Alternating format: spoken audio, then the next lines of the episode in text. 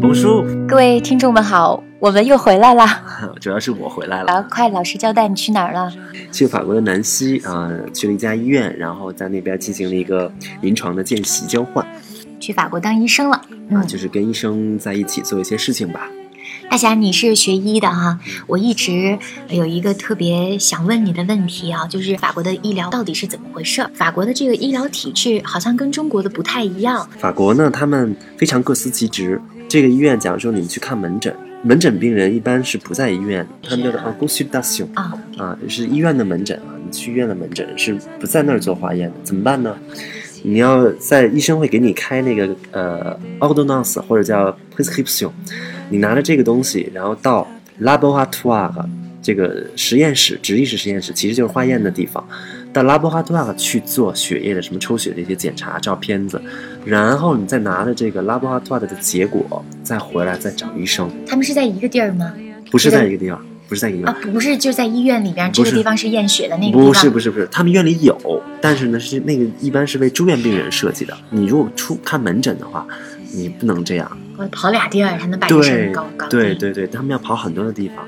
他们一般的流程是这样：首先我不舒服，我去 p o n d rendezvous，我去、呃约约会。我跟谁约呢？啊，我去我去预约嗯啊，去跟我的那个 médecin traitant，，médecin traitant 主治医生。哎，直译过来是主治医生，traitant 来自于动词 traiter，就是对待嘛，治疗。médecin traitant 是他们的家庭医生。那这个一个家庭医生呢，大概可能要管成百，呃，几百几十个病人，是附附近一个街区的，相当于社区的一个医生。你要去他的这个 cabinet，他们的诊所，然后呢，由他来决定你到底要干什么。比如说，他觉得你应该去做一个化验，好，他给你开一个 prescription，然后你去拿着这个东西去 laboratoire 抽血化验，然后把结果给他看。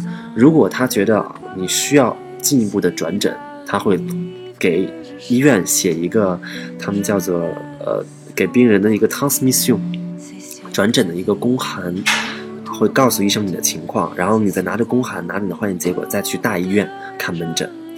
所以一般是这样，然后或者他给你转诊到其他的，呃，specialist 就是就是专科医生的诊所，找他们去看。所以，嗯，其实中国的这个医疗真的比较方便，真的比较方便。那么这个是在法国一般看病的一个路线。那么另外一个路线就是说，如果你有急症，你要去看这个 urgence，他们叫 le service d'urgence，急诊。那一般大医院都有急诊，你这样就可以省去这个 rendezvous，直接去看急诊。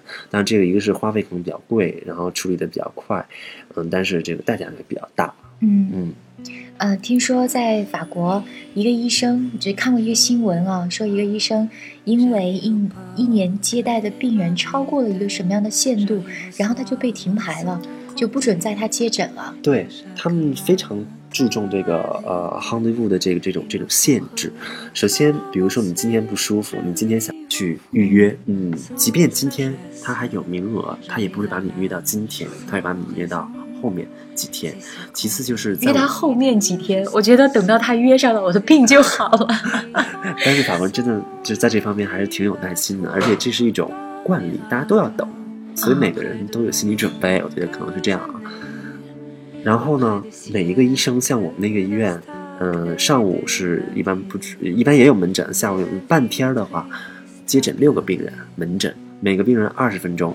所以每天就出两个小时的门门诊，我跟他们说，我说在中国，呃，平均来讲，一个医生至少要看二十个病人半天，然后把他们吓得不行。他们说怎么可能呢？对吧？事实就是这样。我最快的在中国看门诊的一次，就是我等了两个小时去看我的颈椎，然后他进去之后，那个医生非常的着急，好像正好到中午他要走了，然后就跟我说了两分钟，就试了一下我的颈椎，跟我说好回去换个枕头，然后枕头要多高，然后经常做一个什么动作，OK 开点药结束。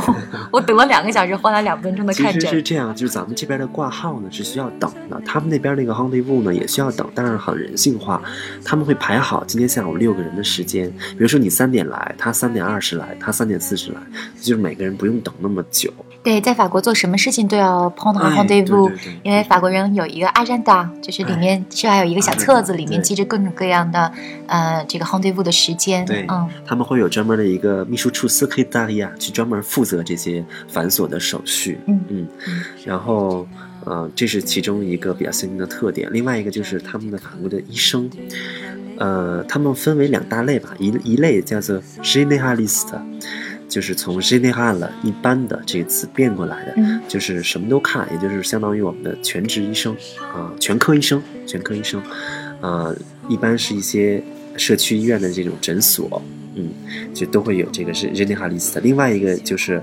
specialist，是专职医生，就是分科的，比如说呃心脏内科 cardiolog，还有什么皮肤科医生 dermatolog 这种。听说所有的人要当法国的医生呢，需要参加一个考试，这个考试对他们来说非常的重要。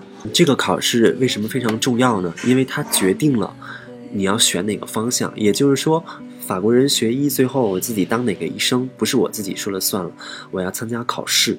考试结果出来，所有的人结果大排名，第一名可以自由的选择，然后前面的人选完了，剩下的最后的人才有资格选。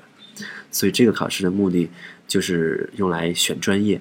那么在法国，什么样的医学专业比较吃香呢？比如说外科、心外科，这种脑外科、神经外科会比较吃香，因为收入比较多。